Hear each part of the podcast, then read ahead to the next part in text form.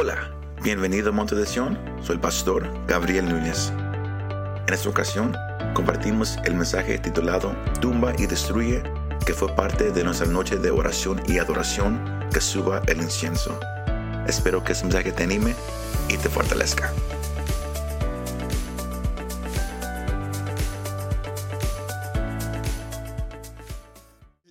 Principal de esta noche es que surja el incienso. The incense arise. Pero para poder dejar que, que- el incienso suba de la iglesia, hay algo que, que Dios quiere que la iglesia haga.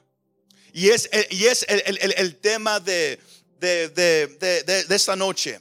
Y es tumba y destruye. Knock down and destroy. Tumba y destruye. Ese es el tema de, de- de- de- ese corto pensamiento. Tumba y destruye. I have a picture up there. Tumba y destruye. Knock down and destroy. Es lo que Dios, Él quiere hacer eh, con, con- con la iglesia en esta noche. Pero para que usted entienda es- es- es- este, este, este, este punto, eh, eh, o si usted lee en su casa jueces el capítulo 6, usted va a mirar que, que- que habían pasado un tiempo ah, donde Israel había caminado con el Señor. Pero luego, como lo hizo varias veces en el libro de los jueces, Israel se apartó de Dios. Y empezaron a, hacer cosas en contra de, lo que Dios anhelaba que se hiciera. Y por esa razón usted mira los primeros 10 versículos de jueces capítulo 6, que Dios permite que el pueblo de Israel caiga en, en manos de los madianitas. Y eran tan mala esa gente que ellos empezaron a oprimir a Israel. La palabra dice que por siete años ellos fueron oprimidos tan, tan mal que vivieron en, en cuevas y en montañas. Y todo lo que ellos sembraban era destruido por el enemigo. Sigue mi iglesia. Todo lo que ellos sembraban, todo lo que ellos querían cosechar, porque ellos habían estado en contra de Dios. Todo lo que ellos cosechaban, el enemigo venía y lo empezaba a destruir lo tomaba para sí mismo y lo destruía. La, la- la palabra, la palabra dice en el, versículo 3 que el enemigo acampaba enfrente de ellos para destruir todo su fruto. El enemigo acampaba para intimidar al pueblo de Dios. Que todo lo que ellos estaban sembrando, el enemigo se ponía enfrente de ellos, nomás esperando para que ellos salieran a cosechar, para ellos sembrar y destruir todo dejándole nada a Israel. Yo no sé si usted se ha preguntado por qué tantas veces eh, oramos, por qué tantas veces buscamos, pero se mira como que nada está sucediendo. Aquí podemos mirar un gran ejemplo en el pueblo de Israel. Que ellos se habían apartado del Señor. ¿Y, y- y cuál fue su pecado? Su, su gran pecado, de acuerdo al versículo 10, era su desobediencia hacia Dios. Ellos no habían obedecido lo que Dios les había mandado que ellos hicieran. Y Dios les habla a través de un profeta, recordándoles el amor de Dios hacia ellos, cómo Dios los había sacado de Egipto, no nomás por su gran amor, pero también demostrando su gran poder, que fue Dios el que los libró de Faraón, que fue Dios el que los sacó de ahí. Y él habló a través de un profeta, la Biblia nunca dice su nombre.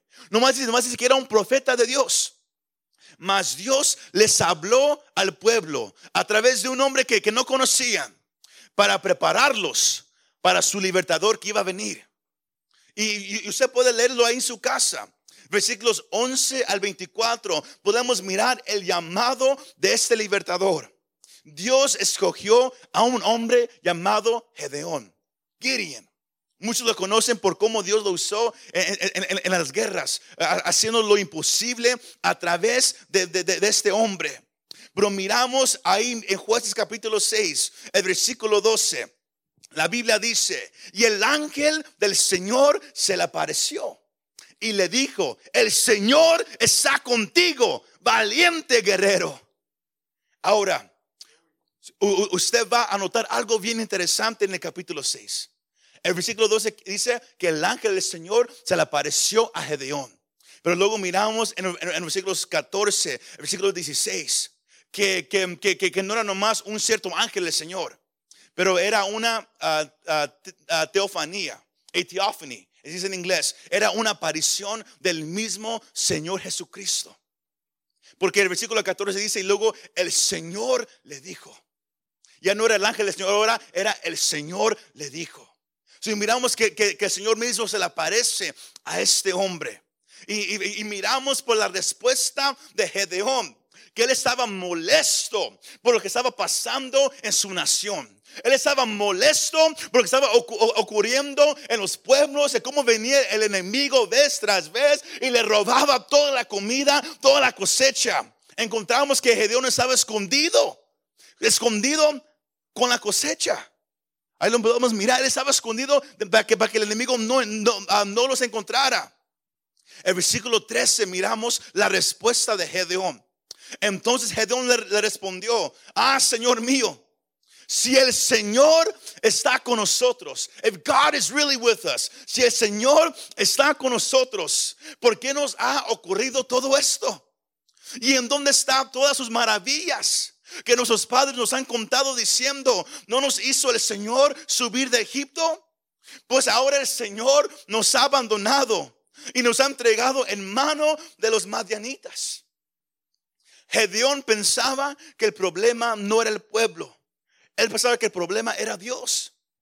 ¿En dónde está este Dios de los cuales mis padres, mis abuelos me contaron de cómo Él lo sacó de Egipto, de cómo Él obró con mano poderosa partiendo el mar rojo y ellos caminaron a tierra seca? ¿En dónde está ese Dios cuando hay, hay, un, hay problema tras problema aquí en esa nación? Hasta yo aquí soy escondido, escondido con la cosecha para que no vengan y la tomen. ¿En dónde está ese Dios?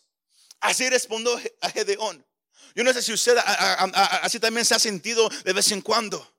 ¿En dónde está Dios? Tus promesas. Clamamos, clamamos, clamamos. Oramos por un mover en la ciudad. Oramos por un mover en, la iglesia. Yo oro por un mover en mi propia vida. ¿En dónde está ese Dios de lo cual el pastor habla? De lo cual el hermano me ha contado. De lo cual mi mamá me, me, me enseñó. Este Dios que hace maravillas. ¿En dónde están sus maravillas? ¿En dónde está su poder? Así se sentía Gedeón. Él estaba frustrado por todo lo, que le estaba mirando. Mas miramos la, respuesta del Señor hacia él. El versículo 14, Jueces 6, 14 dice, y el Señor lo miró y le dijo, ve con esta fuerza y libra a Israel de la mano de los madianitas. ¿No te he enviado yo? El Señor le, le estaba diciendo a Gedeón, toma este coraje y haz algo. Toma este coraje que tienes y ponlo en uso. Porque yo te he escogido y yo te estoy mandando a que libres a este pueblo. Yo no sé si usted se ha sentido frustrado mirando cómo el enemigo se mete a la familia, cómo él se mete al hogar cómo Él se mete a la vida de alguien que usted ama y empieza a destruirlos. Y usted lo, mira como es una progresión, donde la persona antes se acercaba y ahora poco más y más se aleja, se aleja y se aleja hasta el punto que ya no quiere nada con Dios. Yo no sé si usted está molesto por eso. Gedeón estaba frustrado. Él estaba molesto. Hoy en día todos estamos más tristes. Tristes llorando nomás. Oh, se fue ya no quiere ir a la iglesia. Todos llorando. Gedeón dijo, él estaba frustrado. Él estaba enojado, pero todavía estaba trabajando. Él, no estaba frustrado y, no, y nomás sentado ahí nomás con la cabeza así llorando. No, él estaba trabajando, frustrado, pero trabajando. Aquí usted y yo podemos aprender algo de Gedeón.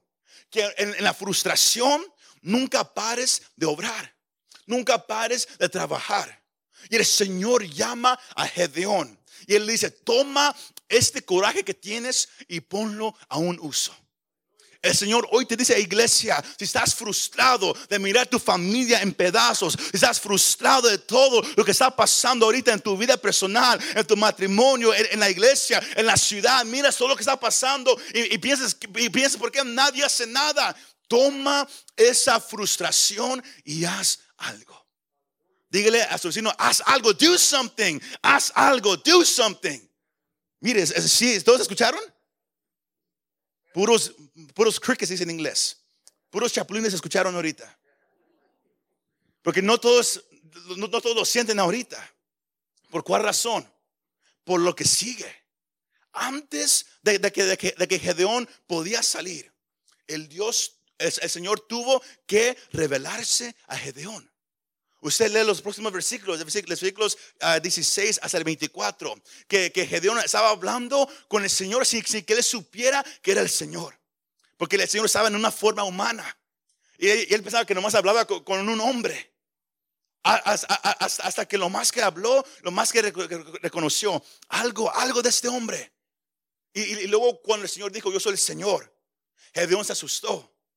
Y él fue y él, y él, y él, y él trajo una carne para, para, hacerle al Señor, para ofrecer un sacrificio. El, Señor le, toca la piedra, sale fuego y luego, luego el Señor se va. Y, y Gedeón reconoce, yo estuve delante de Dios. Yo estuve delante y no lo sabía. Y dijo, me voy a morir. I'm gonna die. Igual como hemos aprendido, su primera reacción al saber todo eso fue, se postró y adoró. Él levantó un altar para Dios ahí mismo. Cuando el Señor le dijo, no te vas a morir, yo te he escogido para este momento. Gedeón levanta el altar y él dice, Dios es mi paz. God is my peace. Porque él, pudo sentir paz en ese momento. Antes de que él saliera a la batalla, Dios le trajo paz. Al, que estaba frustrado, el Señor le trajo paz. Cuando usted se mete a la presencia de Dios, aunque usted está frustrado y usted clama como una noche como hoy, usted clama hacia Él y usted presenta su necesidad, el Señor trae paz. God brings peace. Esta noche no te tienes que ir igual como entraste. No te, no te tienes que ir frustrado, cansado, enojado, triste. Hoy te puedes ir lleno de paz. Porque en la presencia del Señor hay libertad. Pedro dice, uno puede echar todas sus cargas sobre Él, toda ansiedad sobre Él. Porque Él cuida de sus hijos. Más, antes de que Dios pudiera usar a Gedeón, Él le pidió a Gedeón que hiciera algo muy, muy interesante que, fue al estar en, oración, al leer algo que, estaba leyendo, Dios, Dios me, me, trajo una iluminación acerca de, lo que Él quiere hacer esta noche con, con todos nosotros. Dios le, él le dio el mandato a Gedeón. Él le dio la palabra. Pero él requirió algo de Gedeón antes. Y no fue dinero, no, se me asuste, o no, vamos a, no has dado ofrenda, no. Él requirió algo. ¿Y qué fue? El versículo 25, que fue el, pasaje principal.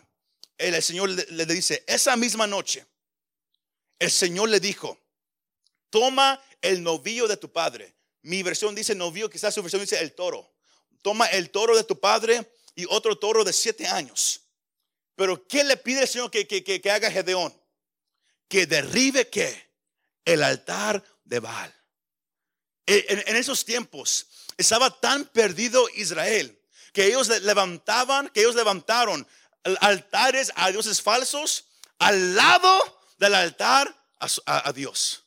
Estaban ahí juntos. Tienen, un altar para adorar a Dios, pero ahí mismo al lado otro altar para adorar a Baal. Otro, otro altar para, para adorar a la. Y más y más dioses. Y el Señor dijo, mm, mm, mm Recuerden lo que yo le dije a, mi siervo Moisés. Éxodo capítulo 34, versículos 12 al 14 dice esto. Dios hablándole a Moisés, cuídate de no hacer pacto con los habitantes de la tierra a donde vas. No sea que eso, que eso se convierta en tropecero en medio de ti. Versículo 13 dice, ustedes que derribarán sus altares. ¿Qué, ¿Qué, le mandó Dios a Moisés? Ustedes derribarán sus altares. Quebrarán, diga, diga conmigo, quebrarán. Un poco más fuerte, quebrarán. Quebrarán sus pilares sagrados y cortarán sus áceras. El versículo 14 lo dice claramente. No adorarás a ningún otro Dios, ya que el Señor, cuyo nombre es que celoso, es Dios celoso. Uno tiene que reconocer quién es Dios, who God is. Dios es un Dios celoso, a jealous God. Ahora, como cristianos a veces no nos gusta hablar de, esa palabra, porque lo miramos del punto de vista humano. Miramos que, el celoso es algo malo de acuerdo al, al término humano, pero de acuerdo cuando se usa a Dios, Dios es celoso. Es parte de su naturaleza. Pero el celo de Dios no es el celo humano. Porque el, celo ah, humano es posesivo. El celo humano es inseguro. El celo humano es mezquino. Esa palabra hoy me la aprendí. Es mezquino. Petty, para los que hablan en inglés. El celo humano es posesivo. No, tú eres mía, tú eres mío. Nadie más te puede tener. Posesivo. Inseguro. Te miré, la hermana del hermano. Un ejemplo, nomás un ejemplo. Te miré hoy, que miraste a esa mujer en la calle. Te miré hoy inseguro, ¿verdad? Que si algunos así piensan, algunos así son. Es el celo en el término humano, pero el celo de Dios hacia usted es un celo puro. ¿Por cuál razón? Dios es el creador, usted Dios somos su creación. Y cuando venimos al, al, conocimiento de salvación en Cristo Jesús, usted ya no nomás es un humano caminando. Ahora usted es quién? La novia de Cristo. Y si Él dio su vida por la novia, Él no quiere que, la novia tenga otro enfoque. ¿Por qué? Porque el enfoque de la, novia, de la novia solamente debe de estar en su amado. ¿Y quién es su amado? El Señor mismo. Sino el celo de Dios es un celo puro. Y, y Dios dice, ustedes no tendrán otros dioses. Y por eso Él le manda a Gedeón, yo te voy a usar para librar a mi pueblo. Pero el primer paso que tienes que hacer es tumbar los ídolos de tu, de, tu padre.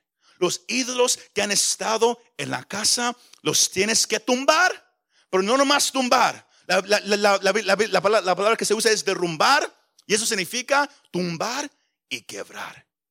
Porque si uno nomás lo tumba, uno bien rápidamente lo puede recoger y ponerlo para atrás. Pero cuando uno lo tumba y lo quiebra, quedó destruido para siempre. Y Dios le manda a Gedeón, antes de usarte, tú tienes que tumbar los ídolos, pero quebrarlos. Y no sé si usted agarró esa parte, pero en, esta noche, lo mismo que, que, Dios le dijo a Gedeón, estaba en oración y Dios me trajo este pasaje a la mente.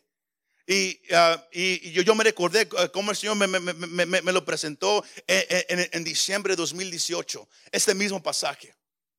Que antes de que Dios use a una, persona, Él tiene que tener el corazón entero de la persona. Dios no quería una división en Gedeón. Él no quería que, que hubiera un altar para, para Dios y, y un altar para Baal en el mismo lugar. Y la Biblia dice que Gedeón fue tumbó el altar de Baal y hizo como Dios le mandó. ¿Y qué le mandó el Señor a, Gedeón?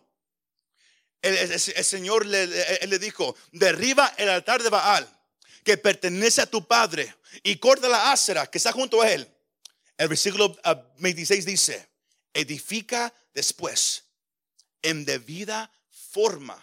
Eso, eso significa, yo ahora quiero que edifiques de la manera correcta un altar solamente para mí. Y ahí vas a ofrecer sacrificio hacia mí solamente. Ahora, todos me están, me están mirando así nomás como que, ¿para dónde vamos, predicador? Where we going? Así de simple.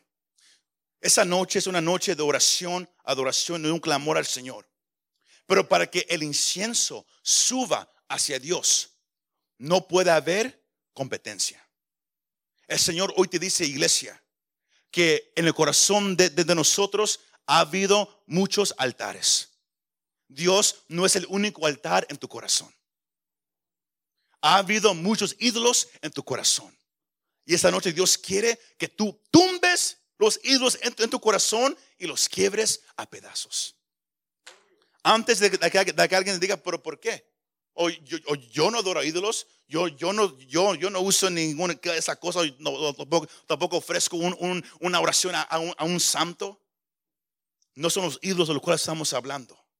Si alguien no, no sabe, un ídolo, iglesia, es todo aquello que toma tu mente. Es, es todo aquello que, que quita tu enfoque de Dios. Un ídolo no es un pecado que uno hace de vez en cuando, sino es algo que, que gobierna y te hace su esclavo. Por ejemplo, aquí muchos tienen un altar en su corazón ahorita al temor. El temor se ha hecho un ídolo en su vida. Todo lo que hacen, lo hacen conforme a ese, a ese sentimiento. Ahora ese sentimiento se ha hecho el gobernador de su vida. Miedo. Para otros es ansiedad. Me va siguiendo. Para otros es amor al dinero. Para otros es enojo. Para, otro es perversión, pornografía. Para, otro, para, hay tantos ídolos que uno levanta. Y, no son ídolos de los cuales físicos. Pero ahora en, el mundo en que vivimos son, son ídolos sofisticados. En los cuales a veces usted y ni pensamos que hay ídolos en el corazón. No lo pensamos, mas ahí están. Y Dios, Él no comparte su gloria con nadie más. Se me va siguiendo. Él no comparte su gloria con nadie más. Dios hoy te está diciendo, iglesia, tienes que tumbar y destruir todo ídolo que está en tu corazón. Solamente tú sabes el ídolo. Solamente tú sabes cómo tú obras cada día en tu vida. Si es el temor que te está dirigiendo, si son tus emociones, si es una persona, solamente tú sabes cuáles altares hay en tu corazón. Y tú mismo te puedes mentir de que no, yo estoy bien, Dios es mi todo para mí. Pero tú sabes lo, lo que piensas por las noches. Tú sabes qué te hace actuar como tú actúas. Y el Señor hoy quiere que tumbes ese ídolo. Igual como Gedeón tumbó el, el altar de Baal. Y él, y él lo quebró a pedazos. Igual como esa imagen. Él lo quebró a pedazos para que ya no se, para que ya no se pueda levantar una vez más. Esta noche la hicimos, ¿se recuerda? Esta noche y esta semana hemos estado en un ayuno electrónico. ¿Por cuál razón? Porque Dios nos habló. Hablaba, hablaba yo, yo, yo, yo, con mi esposa que por una semana estaba yo orando, Señor, siento como que algo no anda bien en la iglesia. Y estaba yo orando y orando, Señor, muéstrame lo que es. Y luego el lunes, octubre 3, el, Dios habló a, través de, un hermano aquí en la iglesia. Y el Señor le mostró, el problema en la iglesia es el teléfono. No tanto el teléfono, sino es la atención al teléfono, el enfoque. Y, eso fue lo, lo, que nos llevó a hacer un ayuno electrónico. Porque el Señor quiere que el enfoque de la, iglesia esté una vez más en Él. En Él, iglesia. Porque el, mire nomás el tiempo, mire las señales que están pasando. El Señor viene pronto y Él quiere la atención de su amada. Él quiere la atención de su novia. Usted es la novia del Señor. Usted es la novia y Él quiere tu atención. Pero por eso Él quiere que tú derrumbes los altares. Porque el Señor, Él no va a venir a tumbarlo por ti. Si me va siguiendo, el Señor, Él no va a venir a tumbarlo por usted. Cuando Dios quiere un corazón, Él hace lo mismo que Él hizo con Gedeón. Él le dice, yo te voy a usar. Yo tengo un plan para tu vida. Pero tú primero tienes que tumbar ese altar. Tú lo levantaste, tú lo tienes que tumbar. Si me va siguiendo?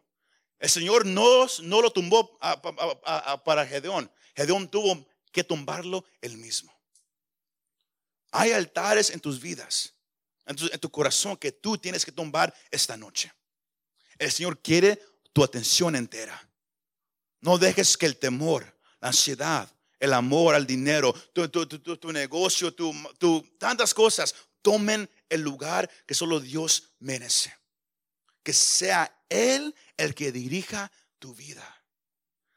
Dios hoy quiere que tumbes y destruyes todo altar que hay en tu corazón esta noche. Y cuando tú logres hacerlo, el Señor te va a usar como Él te ha prometido. Como Él te ha prometido. Usted hoy vino aquí no para dormirse.